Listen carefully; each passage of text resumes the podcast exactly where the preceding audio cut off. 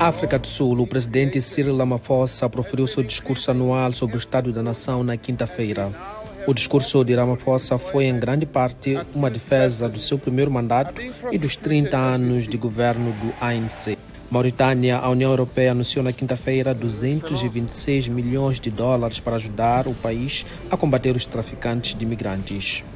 Espanha, a guarda costeira interceptou um barco com 59 migrantes ao largo da costa do arquipélago espanhol de Gran Canária na quinta-feira. Quênia, o casal Michael Apuyo e Susan Chebet está a recuperar dos ferimentos depois de ter sobrevivido a um ataque de leão no condado de Isiolo.